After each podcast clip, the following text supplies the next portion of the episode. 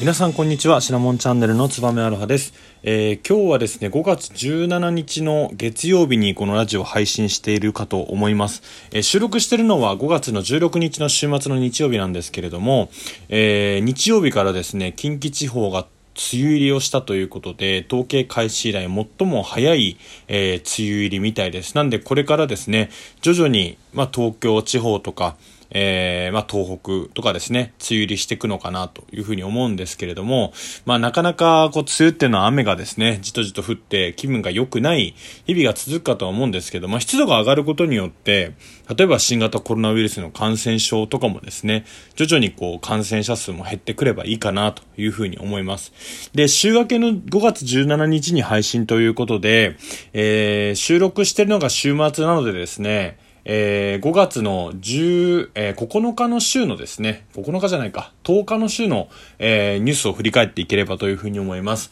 えー、5月の12日の水曜日にですね、デジタル庁発足の法案が可決成立したということで、なんか最近デジタル庁ってよくニュースでも耳に、耳にすることが多くなってきたかと思うんですよね。で、これが何かというとですね、えー、菅義偉、今の大統領です。あ、大統領じゃない、内閣総理大臣ですね。が、国のデジタル化を促進するために設置する新たな行政機関ですね。で、今、平井デジタル改革担当大臣っていうのが中心となって、2021年この9月の、えー、発足ということでですね、こぎつけたんですけど、じゃあそもそもデジタル庁って何をするところなのかというとですね、読んで字のごとく日本社会のデジタル化っていうのを推進するところなんですね。で、えー、今までですね、複数の省庁にまたがって行われてきたマイナンバー政策のデジタル化をですね、一つに取りまとめる省庁っていうのが主な目的です。で、各省庁ですね、縦割りをなくしてデジタル化に関する、まあ、強力なリーダーシップを発揮するっていうのがデジタル庁の、まあ、発足の理由ではあるんですけど、じゃあ今ですね、この社会のデジタル化の基盤としてなってるマイナンバーカードですけれども、マイナンバーっていうのは内閣府と総務省が管轄をしています。で、マイナンバーカードも総務省。えー、公的個人認証も総務省。で、電子署名になると、総務省、法務省、経産省がなるんですね。で、法人番号だと財務省。で、GBIS-ID っていうものもあって、これは経済産業省等々ですね、マイナンバーとか個人番号に関わる番号っていうのは、各省庁がですね、いろいろそれぞれで担当をしてると。で、あとはですね、政府のシステムっていうのは総務省とか、それぞれ各、えー、省庁とかが担当してるんですけれども、えー、地方公共団体のシステムは総務省や、あとは各、えー、団体ですね、地方の。1700団体っていうのが、えー、まあ、担当をそれぞれしています。で、準公共分野のシステムということで、で、これは各所か、えー、管府省ということで、それぞれを担当してるんですね。なので、まあ、結果的にはですね、こうやって横やり、えー、横に広がっていってしまってるデジタル化の基盤をデジタル、デジタル庁に一元化することによって、まあ、それぞれの進め方っていうのを、えー、簡素化すると。で、各種情報システムっていうのは、なかなかそれぞれ使ってるところっていうのは決まっているので、それの統括であったり管理をするっていうのが、えー、デジタル庁の役目みたいです。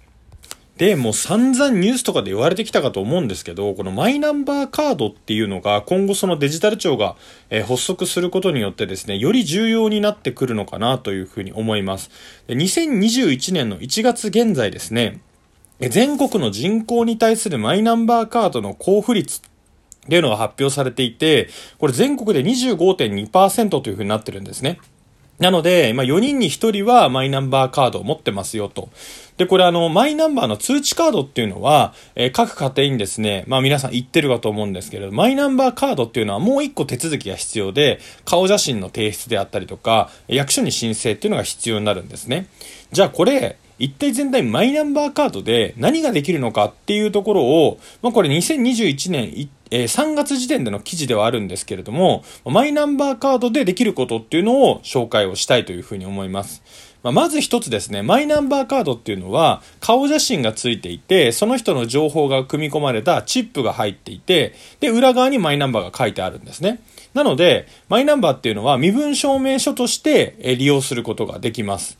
で、このば個人番号法、マイナンバー法っていうのは、まあ、例えば就職や転職とか、あとは出産とか育児、年金受給などの場面でマイナンバーカードの確認というのが求められます。